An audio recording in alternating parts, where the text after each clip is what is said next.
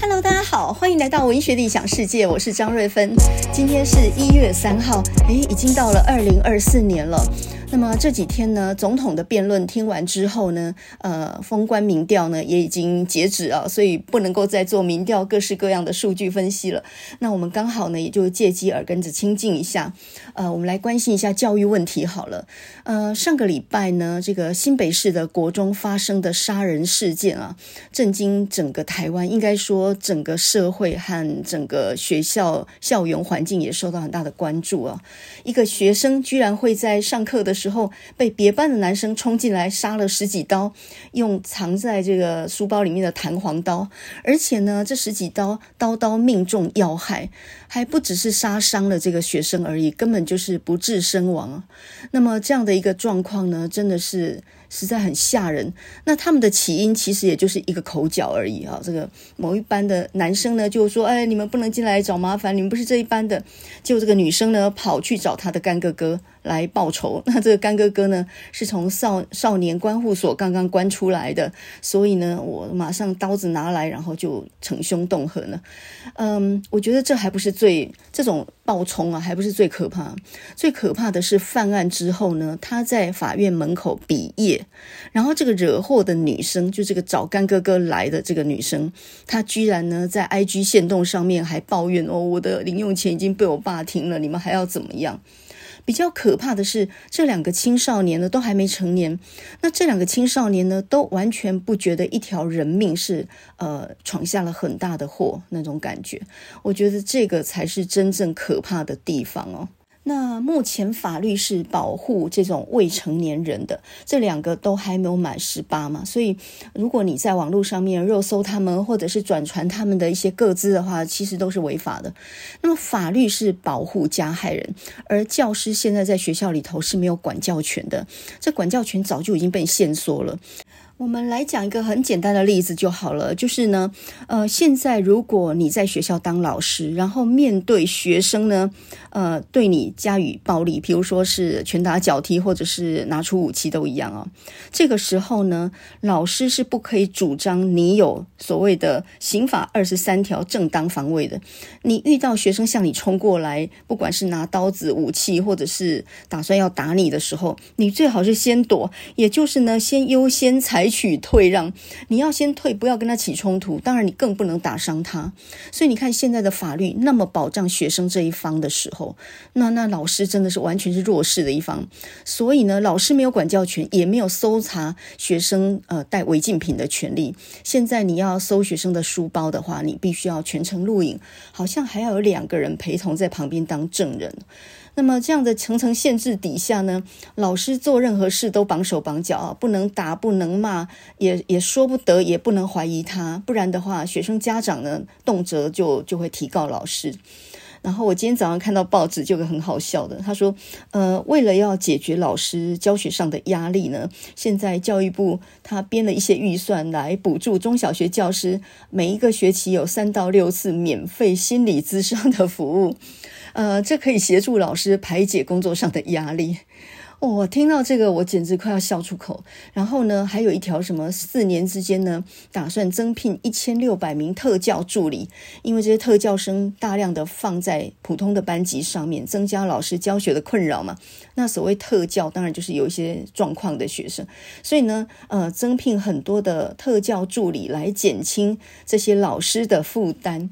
还有一条我就更好笑，就今天早上的报纸。呃，我们如果想要让老师能够正常管教，没有后顾之忧的话，建议教育部要编列一些预算。呃，因为呢，老师们管教学生的时候，他虽然有一种所谓的特殊管教措施等等，但是如果有家长呢强行要提告的时候，这时候建议教育部或者是有关当局呢编列一些预算来协助教师诉讼，或者是诉讼的辅导。我看完这个，我简直要大笑。这是解决事情的方法吗？现在学生出问题，从青少年到大学部都一样。很多行政院各部门他们召集这些相关部会开会的时候，讨论到校安问题，然后都讲到呢，要修正学校的管教权等等等，要怎么样把法修得再好一点，把这个社会安全网补起来。可是你可能都没有想到一个最根本的地方，那就是现在的学生普遍身体跟心理都不够健康。你承认这一点吧？现在不管是中小学或者是大学，学生首先他身体就不够好，整个教育制度不鼓励学生运动，呃，完全不认为运动或者是这些身体的体能是很重要的。那你身体脆弱的情况底下，你心理就一定失控吗？你想想看，那个拿着弹簧刀杀了人家十几刀的那个青少年。他难道就只是对方跟他深仇大恨吗？完全没有，诶，对方根本就是一句口角而已。所以他那种身心的暴冲，他已经是一种病态了。应该说，已经是一种病态人格。这个哪里是你定几个规章，然后呢，多定几条法则，让老师注意点就能够能够解决的事情呢？所以这已经都是病人了，这不是一般的状况了。所以呢，我觉得我们现在教育很大的问题是，很多人都在一些繁文缛节上面，呃，想尽各种办法，但是最根本的是什么呢？在第一线的老师已经失去了热情。哎，我被学生打了，我还要赶快先闪呢，因为我不能够主张我有正常防御的这样的一种保障。所以呢，当社会不尊重老师的时候，当整个教育制度没有给老师适当的尊重的时候，老师为什么要去卖命呢？我管了那么多，我给自己找麻烦，我当然是明明哲保身嘛。所以呢，我不管你比较轻松了，我要苦口婆心说一个小孩子，要说到他听得懂，说到他感激你，那还真是不容易，而且他有很多的行政上的事情做不完。所以，我们这个社会呢，是加诸在老师身上的工作太多，光是行政上就很多事情压垮了他。再来就是拿掉他的管教权利，也不给这个职业一个适当的尊重哈。我记得我念小学的时候，那时候孩子多啊，你看一九，我是一九六二年出生的。嘛，那像柯批他就讲说，他是一九五九吧，就是早我几年而已。他说他那一年呢，全国出生的小孩子是四十四万个，我那一年差不多也是四十万个上下吧。一年有四十万个小孩要上国民教育，就是要入小学，四十万个。现在呢，差不多只剩下十三点多万而已。你看，这真的是一个雪崩式的下滑。所以那个时候呢，每一个家长把孩子带到老师前面的时候，我记得都是说这么一句话的，用台语说：“老师，你你这里拱不要紧，你尽量拱，你这里拱不要紧。”哇！当场那个小孩在老师面前呢，就乖得跟羊一样。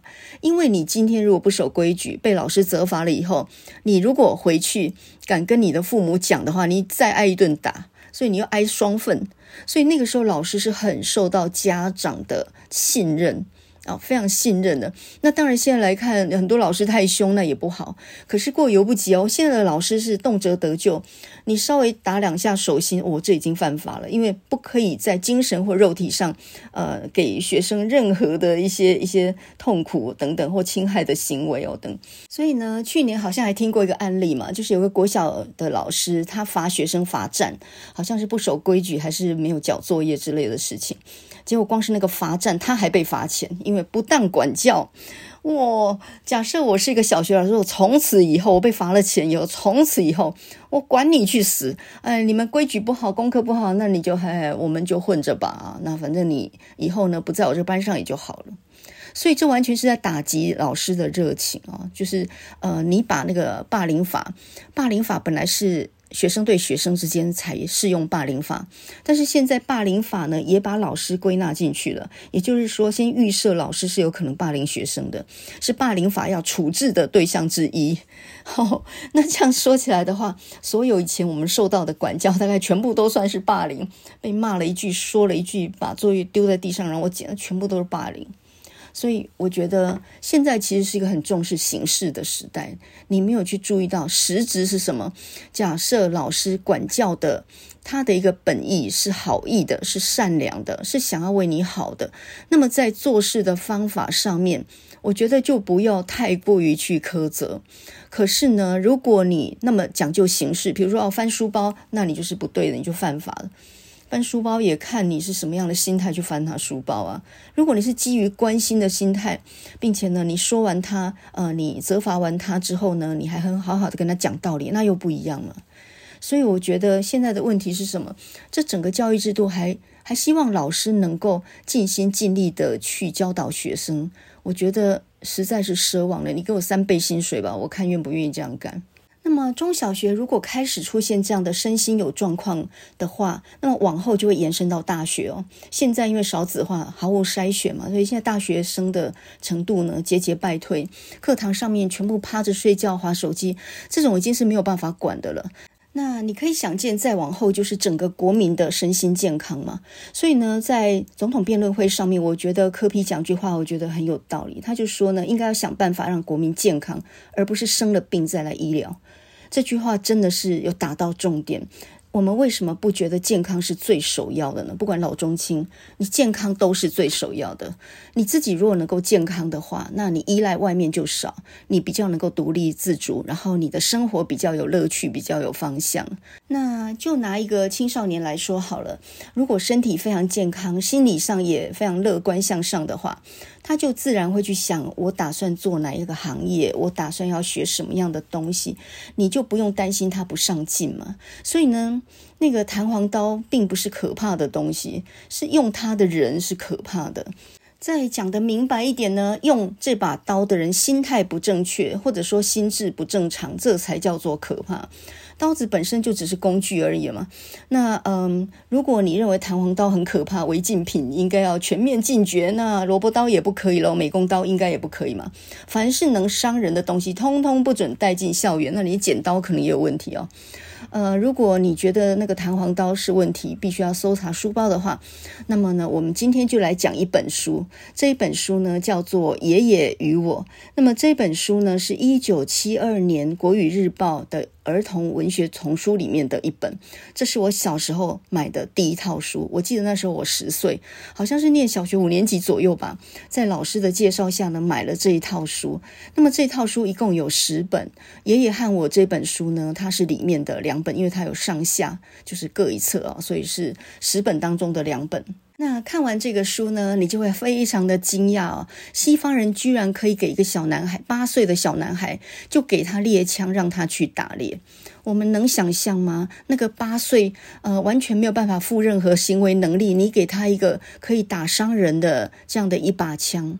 可是西方人的教育里面呢，他让小孩玩枪的时候，他是给他很严格的戒律，就是呢，你要怎么样谨慎的用枪，然后注意哪些事情，还有用枪的人是必须要遵守很多很多的规则的，不然呃容易伤到别人，也能够伤到自己。他这种基本理念就是，你要给一个人力量的时候，要先学会怎么样去节制这个力量。你手上有枪的时候非常危险。我还记得这个爷爷教导这个小男孩呢，首先第一个就是你不能拿着枪去爬铁丝网。这个小男孩呢就拿着枪，然后一脚就跨到铁丝网上去，然后他的裤子就被铁丝网勾住，当场呢爷爷就把他痛打一顿啊。他就讲到呢，你拿着枪去爬铁丝网，这是一个非常危险的一个状态，因为如果你的枪里面有子弹没有卸下来的时候，这个枪可能掉落，然后可能击发，所以很可能打伤自己，打伤你的猎狗，打伤你旁边的人，所以这个是绝对不可以的。你如果要爬铁丝网，应该要把这个枪呢就放在呃铁丝网的对面，你够得着的地方，然后你爬过去之后，你再把枪拿起来，这个就是一个基本步骤。那另外一个呢，就是你绝对不能够在呃比如说鹌鹑出现，然后你要打鹌鹑的时候，鸟飞起来要打的时候，你不能掀开保险。这个小男孩他一开始拿到鸟枪，他非常开心。然后呢，遇到这个鹌鹑这些鸟呢飞起来的时候，这时候他马上呢就打开了保险，声音非常小，但是呢爷爷听到了，当场马上把他的枪抢过来，然后就跟他说：“你这枪被我没收了。”这小男孩简直要哭了，那是我的枪，你为什么没收我的枪？这个爷爷就说：“你先开了保险。”然后这个小男孩就辩解说：“可是我我要打东西的时候，我当然得先开保险啊。”爷爷就说：“错了，你这个程序就是错的。任何情况底下都是先瞄准，再开保险，再打，而不是先开了保险，然后呢再瞄准鸟，因为这中间的时间差就足以让你丧命。呃，你旁边的人或者是狗也会在一个很危险的状况底下。他说，爷爷就说呢，好习惯跟坏习惯一样，都是非常难养成的。你一旦养成这种习惯，你早晚要出事情，所以他就把他枪给没收了。那么这个小男孩欲哭无泪，这辈子再也不可能忘记这件事。然后爷爷把那枪没收了之后，后来呢就说，呃，后来就还给他说，好，那你开一枪空枪试试看。我现在把你的子弹卸下来，你开枪空枪试试看，试试看瞄准好了，天上有鸟群，你瞄准看看好了。这小男孩一拿起来就往天上瞄准，打了一枪。这个时候那个子弹从那个枪里面冲出来，发出很大的声音，然后他吓得把枪丢在地上。他以为爷爷已经把那个子弹给卸空了，怎么怎么里头还有一个子弹呢？结果爷爷就跟他讲说：“我就是故意考验你的，你任何时候你想要放空枪的时候，你都要检查这个手枪里面到底还有没有子弹，你要不断的确认。”爷爷和我这本书里面，他就写到，射击的第一课就上到这里为止。虽然现在我已经长大成人，但是我永远没有办法忘记爷爷把枪拿走，悄悄放进一颗子弹，教导我射击的时候应该要如何小心谨慎。我就是把全世界的词句全部结合在一起，也比不上爷爷只用这两三件事给我的教训。回家的路上，爷爷还告诉我一件事。他说：“年龄越大，人就越越发的小心。等你有我这么大的年纪的时候，你就会害怕武器，你就知道这是一个非常致命的东西。你甚至呢，会让那些所有认识你的年轻小伙子都喊你是个胆小鬼。但是呢，这个胆小鬼绝对不会在打猎的时候打破朋友的脑袋，他也不会在矮树林猎鹿的时候。”打穿老朋友的胸口。那一天，他们回家的时候，爷爷拨了拨这个壁炉的火，从壁橱里面找出一瓶陈年的麦酒，倒了半杯，慢慢的喝着，并且呢，跟他说：“以后你长大了，也可能开始抽烟喝酒。大部分人都是这样的。可是你要记得，酒要留着，等到一天打猎完了，插进猎枪，把它放回枪套之后，坐在炉边休息的时候才可以喝。这样子就没有关系了。像你现在一回来，枪。都还没有擦呢，你把它放在一旁，这就是很危险的，因为你把它扔在墙角，很可能小孩子会拿去玩，也可能不小心狗会把它撞倒在地上，那多危险呢、啊！我劝你呢，要养成好的习惯，枪拿回来马上就要擦干净，放到枪套里面放好，而且呢，要确实知道枪支里面是把子弹全部卸空了的，那这样的话呢，它不但没有危险，而且它也不会生锈。这是一个八岁的孩子从爷爷那边所得到的教训，我相信应该是终身难忘。你现在叫八岁的小男孩去去练习枪法，那真的是要吓倒不少人。很多人总觉得小孩太小，这个东西太危险。可是呢，会之所以会危险，是因为你没有教他正确的使用方法。就好像呢，我们都严禁小孩子玩火，觉得玩火是非常。非常非常可怕的事情，可是呢，有一个西方的教育学家，他就主张要让小孩玩火。因为我们现在的教育呢，完全不让小孩玩火，或者说接近水，觉得水也很危险，那就导致他其实也不熟悉，呃，这个火在什么情况底下会升起来，会突然很严重。然后你遇到火灾的时候，第一时间应该要怎么样紧急的处置？比如说呢，那个厨房的灶里面，啊，或者是厨房的瓦斯炉上面着了火，这时候呢，慌张之下，很多人就会泼一桶水过去，那就完了。呃，正确的方式是锅盖盖上就没有事了，因为那里面没有空气，它就不会再烧。可是呢，我们一向很怕火，而且台湾是个海岛，居然呢也不鼓励游泳，因为游泳太危险了。所以呢，其实台湾人也不是那么会游泳的。你你住在岛屿，但是你却不谙水性，这个也是很奇怪的。所以总说一句呢，东方的教育就是不鼓励冒险，凡冒险的都禁止小孩去做。那我们会培养出怎么样的小孩子？第一个就是没有勇敢的心态，没有冒险的心态，也没有解决事情的方法。因为你都是一贯躲闪嘛，就是啊那个危险，那我们就不要去。水边危险别游泳，那火很危险的不要玩火。可是为什么那个西方的教育学家他会鼓励小孩玩火呢？因为你要先让他玩玩看，才知道火是怎么样的情况底下会突然烧起来，怎么情况算是严重的，那什么情况应该怎么怎么样扑灭。所以啊，刀子也危险啊，电器也危险啊，你什么东西能不危险？可是我觉得我们要学会东西，你其实就要用正确的方法去排除掉危险的可能。所以用枪也是一样，用武器也是一样的。所以呢，呃，爷爷他虽然是个猎人，但是呢，他有个哲学，我觉得他倒是蛮，我觉得他蛮环保的。他就说到呢，他说打猎其实是一种很高尚的行为，打猎是人类发明的一种非常高贵的运动。真真正的猎人呢，是君子，它是需要才射击的。比如说，它需要一头鹿，它需要呃一只鸟，或需要食物的时候，它才少量的射击。而且它会保护生物，它都猎很少。像爷爷呢，他在一群的鹌鹑里面，他总是呢只打三只，也就是说，他不会把整群全部打光。现在很多人打猎就是一网打尽。可是呢，爷爷的哲学就是你要留一点让他们繁衍。另外呢，就是要在鹌鹑聚集的地方呢种一点豆子给他们吃。诶，那这个其实也就是人类跟生物共存的一个方式嘛。你给他们保留一点粮食，他们就能够繁衍下去。所以呢，真正的猎人是非常爱护生物的。他是因为需要他才打猎，但他绝对不会打过量。而且呢，绝对比如说他们在森林打鹿的时候，他绝对不打母鹿，他也不打小路，一定要看准了是公路，他才开枪射击，一次也只打一只而已。所以呢，这本书里面有趣的地方就是，爷爷告诉他说，现在保护动物的规章越多，合乎标准打猎的越少。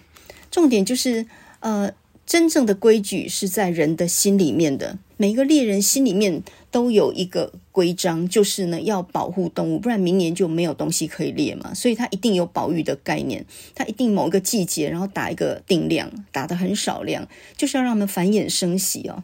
所以在卢瓦克的《爷爷和我》这本书里面，他就讲到观念的形成需要很多的时间，慢慢的才能酝酿成熟。所以呢，打猎的人他坚守狩猎的规矩，呃，其实也可以学习很多别的东西，比如说呢，像友谊或者合作这样的概念。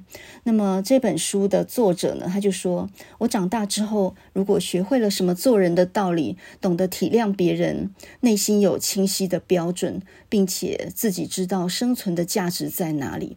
这一切都是爷爷带给我的。你看起来，爷爷好像带着他，就是到处打猎、抓鱼、打打鹿等等这些这些活动。可是呢，所有的教育也在这里面形成。你看，爷爷对他是一点都不纵容的哦，他对他也是非常严格。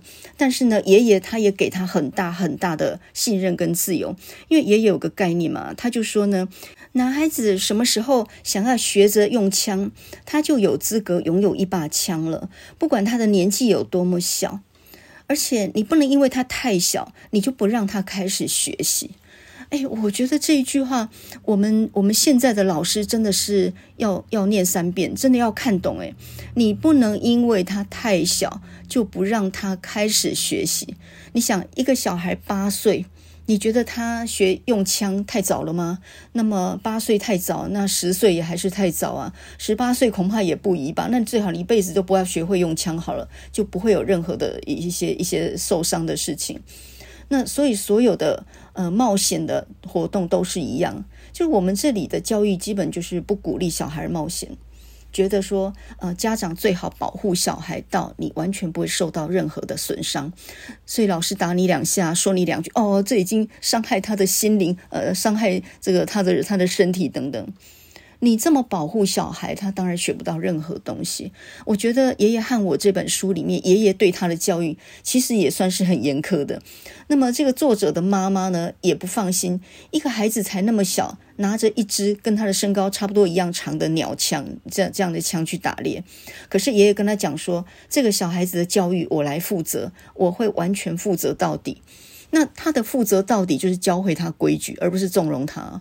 所以呢，这个小男孩他好像九岁还是十岁的时候，有一次忘记了，又又带着枪，然后爬铁丝网。这个时候又被爷爷抓下来一顿痛打。所以，呃，他们不是纵容哦，他是很早就信任孩子，并且让他们自由的去去学东西啊。所以多年之后，我再看这两句话，我还是心里非常的感慨哦。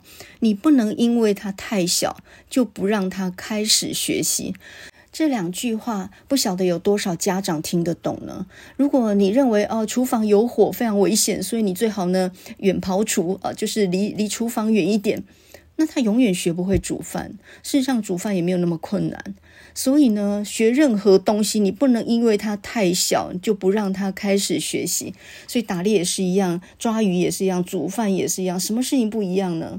我们现在的所谓的学习都太偏重于所谓智智育，就是呃书本上面知识上面的。那其实生活上的教育，我觉得才是真正的。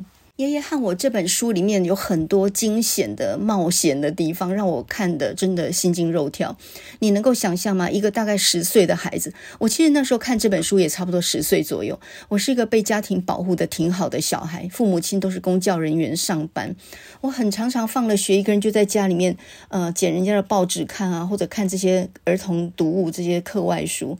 所以我是一个几乎没有跟外界交流的一个孤单小孩。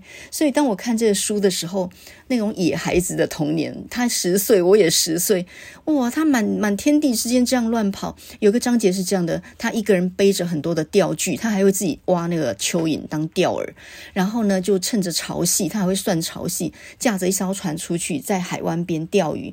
然后那一天呢，那个潮流特别的强，所以他的船就被就被就被洋流给给弄了出去，然后他差点划不回来。那如果不能够在傍晚前回到家的话，奶奶会担心，所以他其实想尽各种办法，九死一生的，终于把船给扳了回来。一只桨呢，还被漂走了。那他还好命有捡回来，这件事情他一直没有敢跟家里说，那一刻他就差点丧了命哦。那一个小孩才十岁，你能想象他冒那种险吗？而更难想象的是，家长居然能够让他去冒这种险。他说那一天回来，他的背被晒伤了，然后呢，这身上都被水母蛰了，水母也是有毒的嘛，然后全身都被那个火辣辣的太阳呢，我晒得通红，全身都是伤痕。可是我相信。一个小男孩的成长之路，他的过程必然就是伴随着这些东西。那打鹌鹑跟在海边抓鱼，这算是呃比较基本的。我觉得还有更难的呢，就是猎野鸭。另外呢，就是在森林里头打鹿啊，就是那种大的麋鹿。那么猎野鸭，野鸭是什么东西呢？它这里面讲到一个长尾蝠，它大小大概有火鸡那么大。然后呢，在那种很冷的冬天，他们会从天上，然后躲到那个沼泽这边来来避寒嘛。然后呢，这种长尾蝠它其实都是成群结队的，所以他们要去猎野鸭的时候，他还必须要先在河面上面去放一些假的鸭饵。那这鸭饵怎么做呢？就是用软木自己刻出鸭子的形状，还要去涂一点颜色，就是在昏暗的河面上面，很冷的冬天，就假装是有很多的鸭子在那边。然后因为公鸭会追求母鸭嘛，所以天上那些呃长尾蝠就会飞到河面上。那它们的速度非常快，所以呢，虽然体型很大，但是你。很不容易打到，这个爷爷就告诉小男孩说呢，你先打一天，整个都打不到之后，我再跟你讲什么叫做弹道学。那所谓的弹道学是什么呢？就是你要计算鸟飞行的速度、角度、高度和风速跟风向。另外呢，你还要看你射击的速度、火药的强度，这一切加在一起就是所谓的弹道学。他就说，我这样讲可能有点抽象，你不理解。那我给你举个例子好了，比如说你拿着一个橡皮水管正在草坪浇水，这个时候你的表弟跑过来，你想要跟他开个玩笑，那么这个时候呢，想要用水把它淋得一身湿，这时候怎么办呢？如果他是逆着风跑，那么你想要拿橡皮水管淋湿他，一定要记住几件事情。第一个，你一定要指定水管喷水的方向；第二个，要估计风速；第三个，要知道他跑的速度。如果你计算的好，他又逆风的话，你喷过去刚好它是反向，然后风就会把这些水吹回来，然后就会把它淋得一头湿。所以呢，猎野鸭的难度比较高，因为你一定要计算风的方向、速度，还有它飞的角度等等。所以具体来说呢，当野鸭俯冲的时候，就是它往下俯冲的时候，你要瞄准它的尾巴；呃，当它向上的时候，你瞄准它的鼻尖。哇，这个看起来还是很困难，在灰蒙蒙的河面上面哦，这真的是呃非常难的一件事情，因为速度又非常快。然后呢，这个。这个当作者在那边呢一筹莫展打不到的时候，这个爷爷就跟他讲说：“没关系，打不中的次数多了，自然就学会了。”但是呢，爷爷毕竟是一个经验老道的猎人啊，所以呢，他们是实际上爷孙两个人合作的情况是这样的：这一群长尾蝠呢，跟往常一样飞得非常快，他们的行踪也飘忽不定，所以他们就要想尽办法呢，请他们。降落在河面，这个时候除了水面上飘着一些假的鸭儿之外呢，另外就是要用声音，他们还要仿效那个鸭子的声音，然后呢，让他们呃就是降落到水面。那这个长尾蝠呢，飞了一大圈之后，斜斜的往下俯冲，这个时候又使劲的往上冲。那因为他们不想下水，他们只想停在水面嘛，所以他们陡直上升的时候，我站在船头开枪射击，因为枪的冲力非常大，结果呢，他整个人就就跌到就往后跌到河面，在他跌跌到河面里面的时候呢，一只长尾蝠也应声掉到水中，这是他打到的第一只长尾蝠。这只美丽的长尾蝠呢，它大概呃大小就跟一只野火鸡一样的大。它头上的羽毛呢是深棕色跟金红色的，它身上是灰色的，然后它的腹部雪白，是一只非常非常漂亮的长尾蝠。重点是，这是它第一只打下来的野鸭。那个情景呢，简直看着都想要哭出来。一件事情从不会到会，其实是一个很大的跨越啊。而且呢，你学会一件事情，其实那个心情是很激动的。我觉得这个这个是书本上面或任何的金钱都买不来的，那个叫做经验嘛。然后他打下一支之后呢，接下来找到了诀窍，也打下了好几支。但是呢，很不巧的，他也打伤了好几支。然后爷爷就很惋惜的说：“啊你这样子又浪费弹药，又让他们受苦。所以一个猎人要精准啊，就是要一枪毙命。而且呢，打足够吃的就可以了，大概装了一个船，然后够我们吃。”以及送给亲朋好友，那就够了。呃，我看《爷爷与我》这个书的时候，那时候我才十岁，跟这个作者的年纪差不多一样大。他都已经是一个出生入死、自己可以独当一面的猎人了。然后我呢，我就什么都不是，被家里面管得很严的一个很孤单的小孩。我的生活环境跟他差别真的是非常大。但是呢，在我脑海里头所想象的北卡罗来纳州，到底是一个怎么样的地方呢？这里头有沼泽，有海边，他们有时候还到岛上上。去钓鱼，我记得有个场景呢，就是他们在那个岛上面，然后呢，在月光底下看一只海龟生蛋，然后那个海龟呢，它的脸皱得跟老婆婆一样，它身上的一些花纹呢，就跟大的盘子那么大，它很缓慢地从这个海里面爬到沙滩上面，挖一个深的坑，然后伸出一个管子，一分钟生六个蛋，我都还记得用这种速度，然后呢，呃，总共生完之后，海龟呢就慢慢地爬回海中，然后它就。那个那个蛋呢，就在沙滩里面让他们自己孵化嘛。那这个时候呢，爷爷跟这个小孩他们就去挖开那个洞，然后带了满满一打的海龟蛋。总共一数呢，这个海龟妈妈总共生了大概一百三十几个蛋，然后他们带了十二个回家，明天要煎来做早餐。我看着这个书里的小男孩，我真的是非常非常的羡慕。我相信所有的十岁小孩都很幻想那样的一个无拘无束的童年吧。我不怕吃苦，但是我很喜欢看到大自然界各式各样奇怪的东西，因为小孩都是非常好奇的嘛。那刚好呢，这个爷爷又是什么都会的，所以他就从爷爷那边学到了很多本事。然后在这个书里面呢，他这个小孩会自己造平底船哦，他自己会造船。然后他捕鱼的时候，他会研究风力和潮汐。然后常常想象自己就是 Tom Sawyer 哈，就是一个顽童，独自呢拿着十六厘米口径的双管猎枪，带着他的猎狗阿皮到森林里面去打松鼠、打野鸭、打兔子。哦，我觉得，我觉得这这是现在都市小孩很难想象的童年吧？你可能觉得哇，这也太吃苦，可是也太好玩了吧？他说，在冻得耳朵都快掉下来的清晨出门，然后喝出一口气，全部都是霜。那出门之前，他们一定会保吃一顿早餐。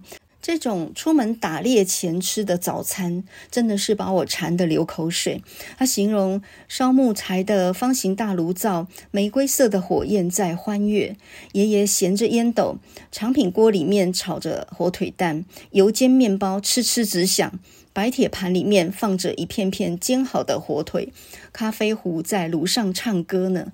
他们那时候还常常吃的一种甜点叫做葡萄布丁。这个葡萄布丁呢，就是呃，听说当时候是英国海员他们航行时候吃的食物。吃的时候呢，这种布丁要蘸一点白兰地酒的这种调味的 sauce。诶，这到底是什么东西啊？那么另外呢，我也看到在这书里面讲到露露营的野宴里面有烤生蚝，直接那个生蚝呢，直接拿出来，然后洗干净上面的海草，就直接干烤，或者是干贝的一种软壳蟹，就海边那种软壳蟹，就可以直接连壳吃的。然后呢，在感恩节的时候，祖母会做那种很大的，像像车轮那么大的。果饼，那种果饼是浸润了白兰地的，因为这样就可以保存很久，还有很多的核桃香在里面。另外呢，作者还形容说，他们乡村的火腿有三种形式。第一种呢，就是那种深红色的乡村火腿，它腿腿肉非常的鲜嫩。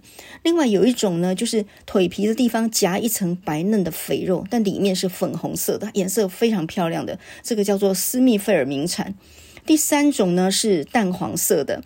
它是塞满了干丁香花苞的，然后它的风味特别的不一样。这种呢是第三种火腿哦，我这三种火腿呢，我只好靠想象，可是看起来好好吃哦。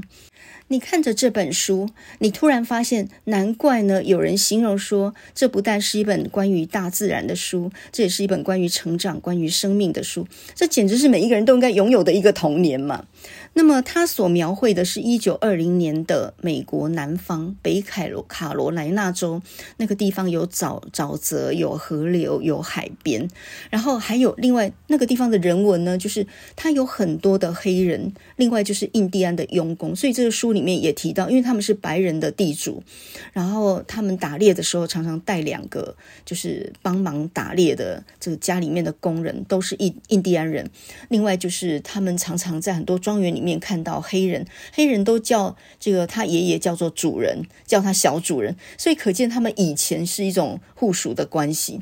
那后来呢，这个黑人被解放了之后，他们逐渐黑人有地，可是还是尊称他们主人。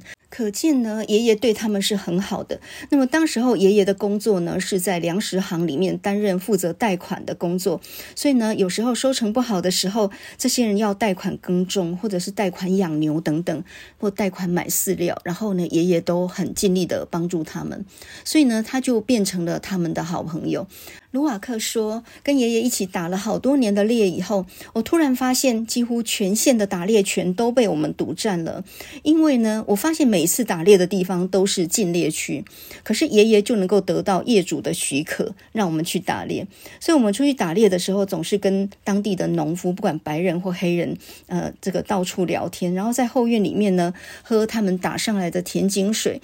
他们打累了回来的时候，不管是谁家的门口，都可以进去呢。”烤一下冻得快要裂开的双手，喝一杯甜葡萄酒，在我们驾车回家之前，还要带上他们现烤的一些小甜饼。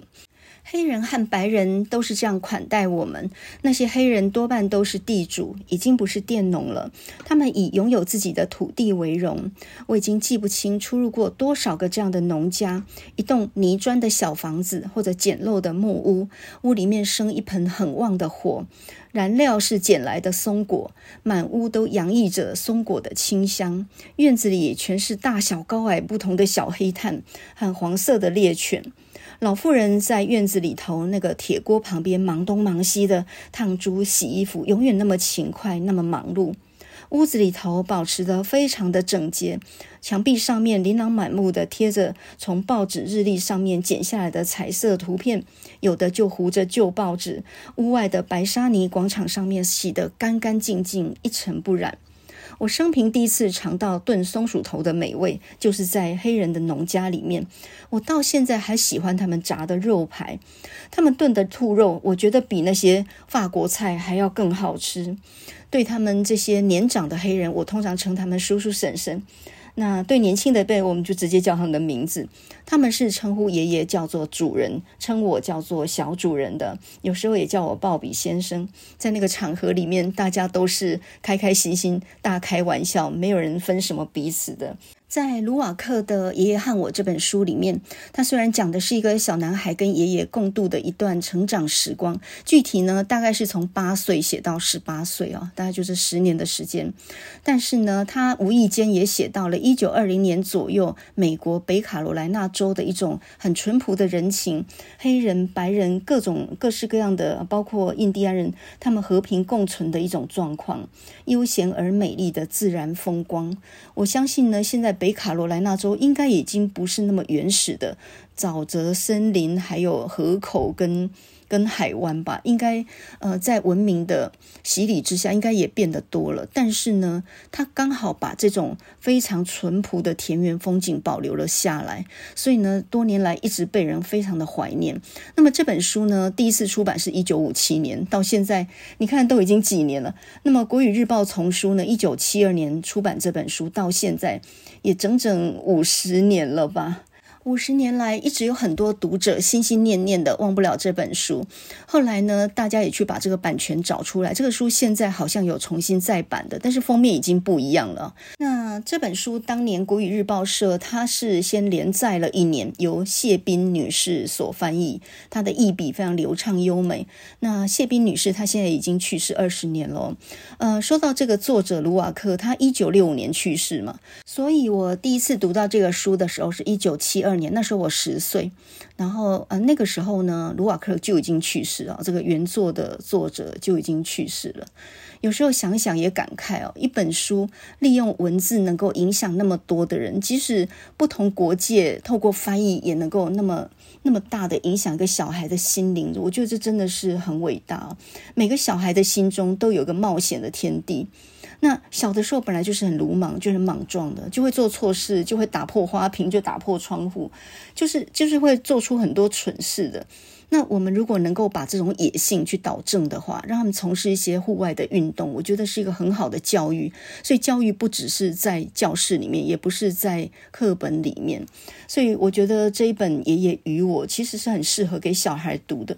那另外我有个想法，就是说我们现在总觉得给孩子读的就是很浅显的书，因为小孩子他的脑力还没有开发嘛，所以他能懂得不多，所以我们就给他浅的东西就好了。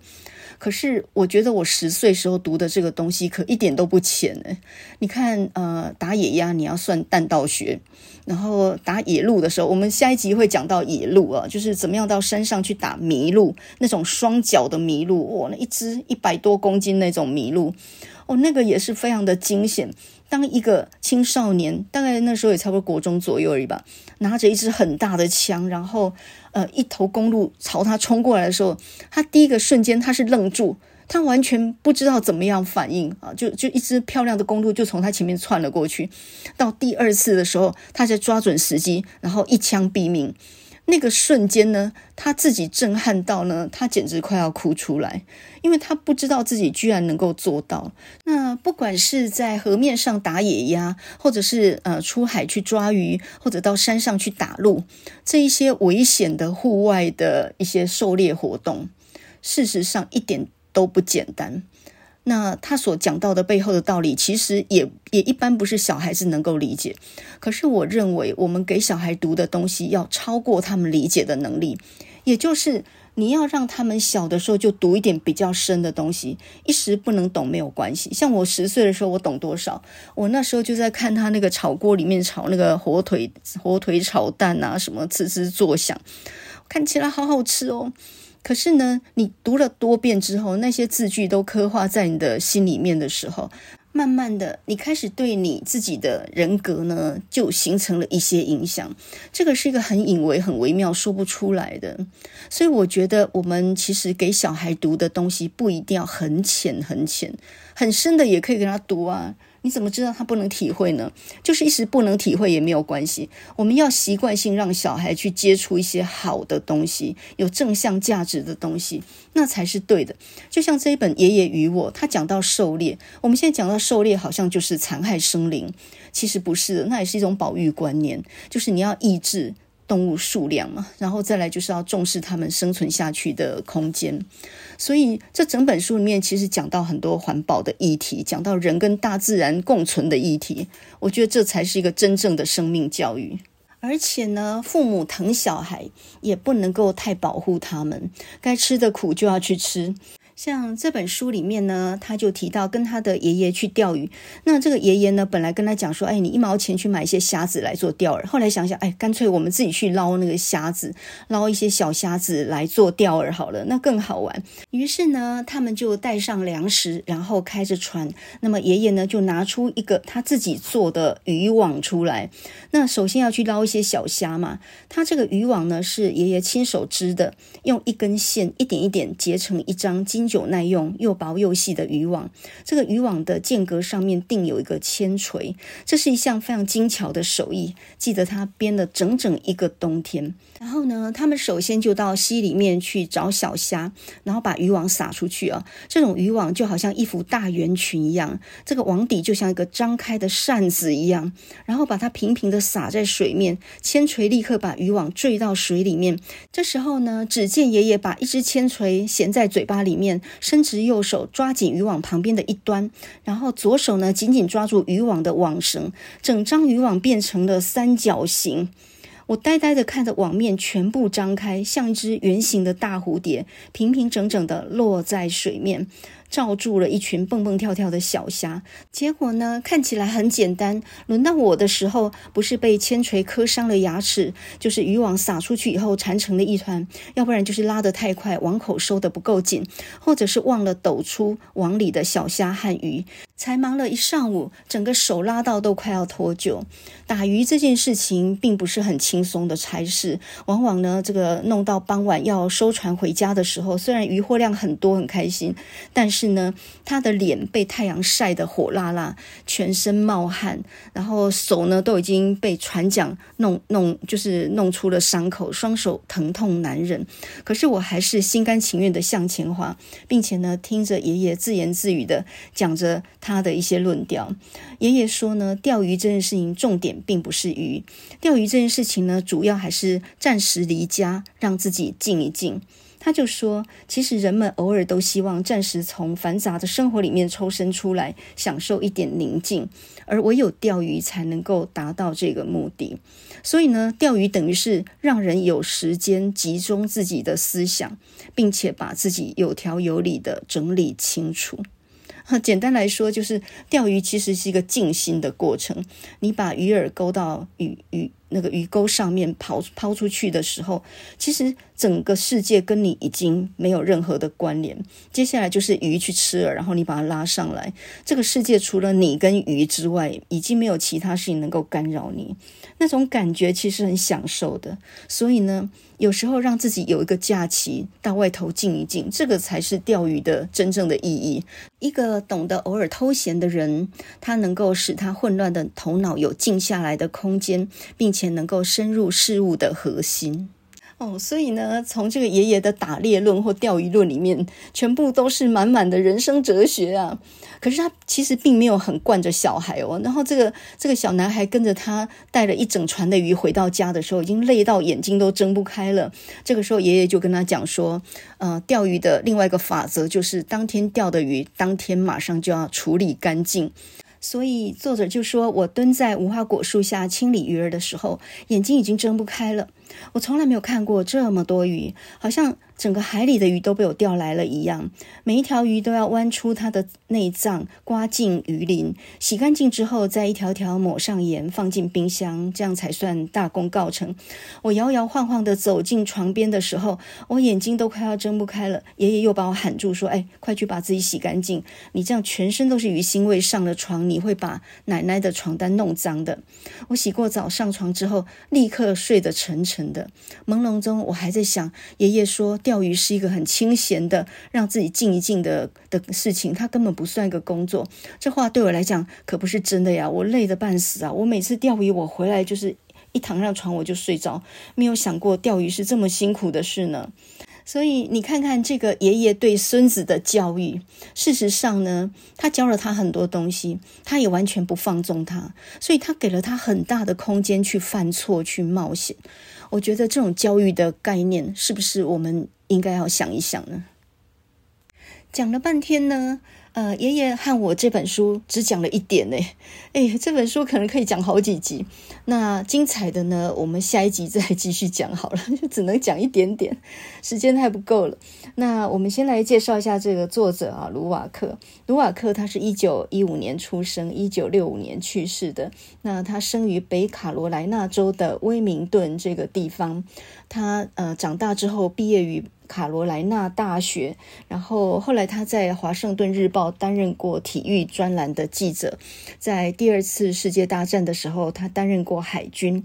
一九五三年，他搬到西班牙，他也曾经到非洲去猎大象、狩猎，所以呢，后来他也写过一本书，呃，这本是非洲探险之后写的一本书。这本书后来还被搬上电影的荧幕哦，还拍成过电影。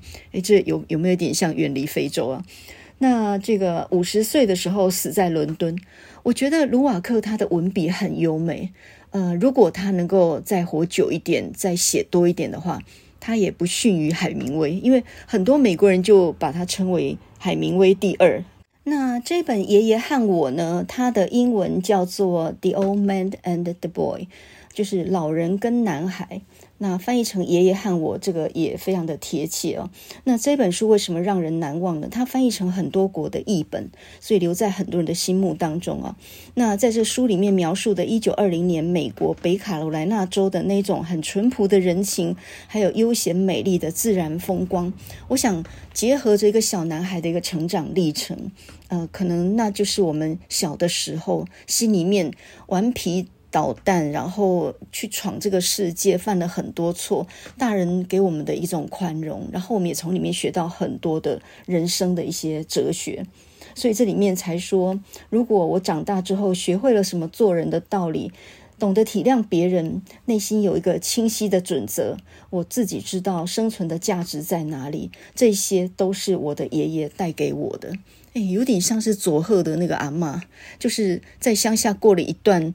很很简单的生活，然后学会了那种时代里面的，呃，他的那种人情世故跟跟那样的生活的哲学啊。这里面有很多的冒险，但是也有大人的宽容。另外呢，也有很多的教诲在里面，那是一种无形的生活上的一种教诲，不是那种教条式的。孩子虽然很小，但是他也需要有学习的机会。那么另外呢，当你在磨练孩子，在教训他的时候，你也其实要给他一个温暖、安全的环境。像这本书里面，他有一段就讲到，每到夏天的时候，他就离开城里，离开爸爸妈妈的管束，住在爷爷那儿。夏天原来就是萤火虫跟孩子们的季节，他们好像分不开的伙伴。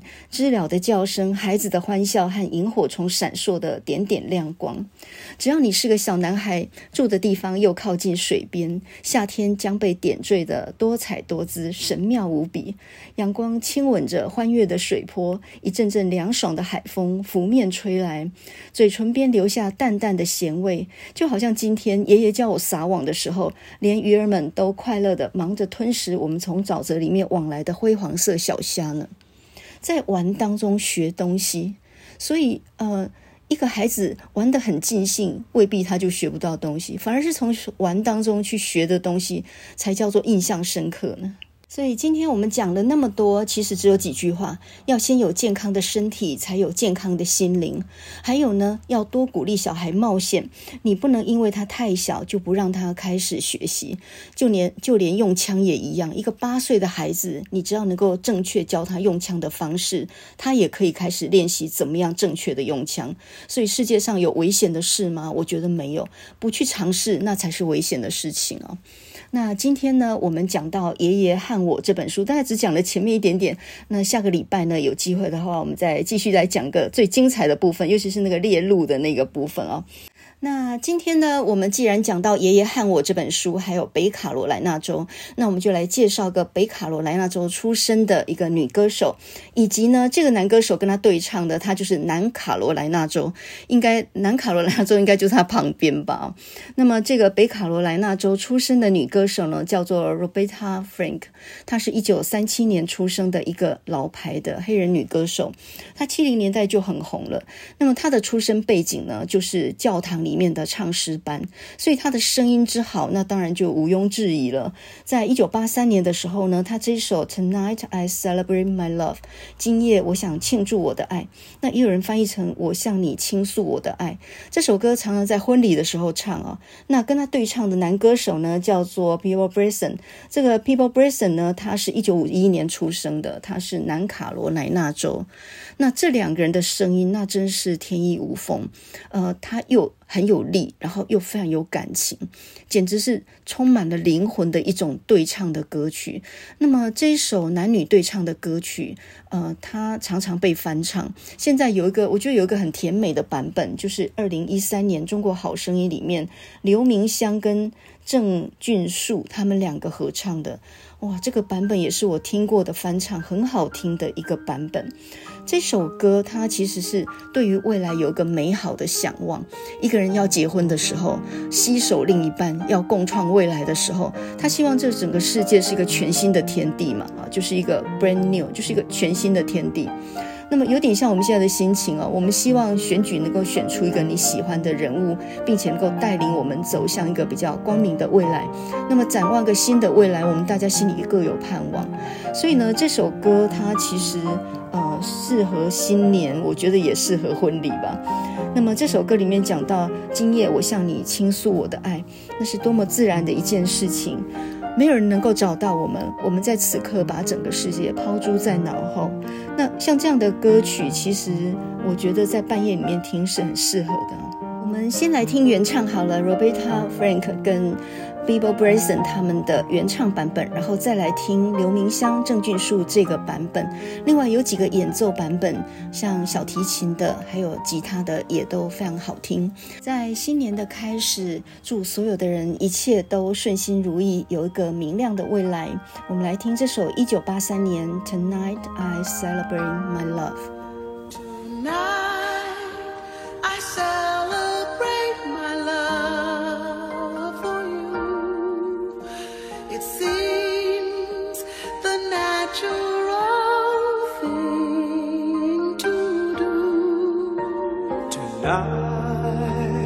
No one's gonna find us. We'll leave the world behind us. When I make love to you. Tonight I say.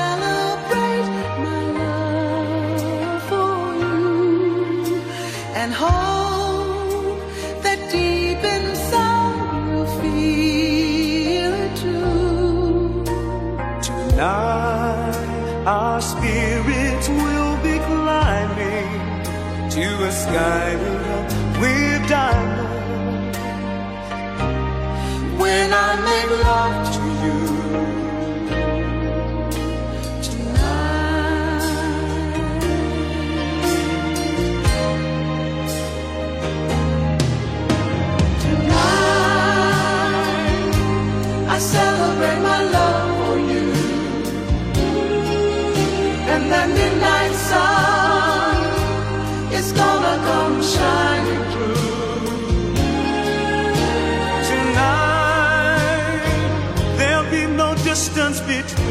love.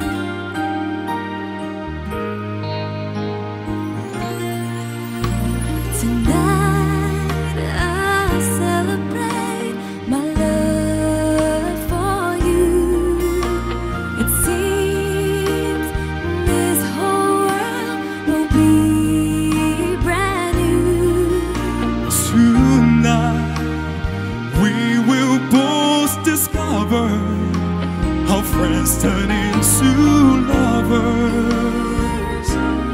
when I make love to you. Tonight I celebrate my love for you, and the midnight sun is gonna come shining through tonight. buenas.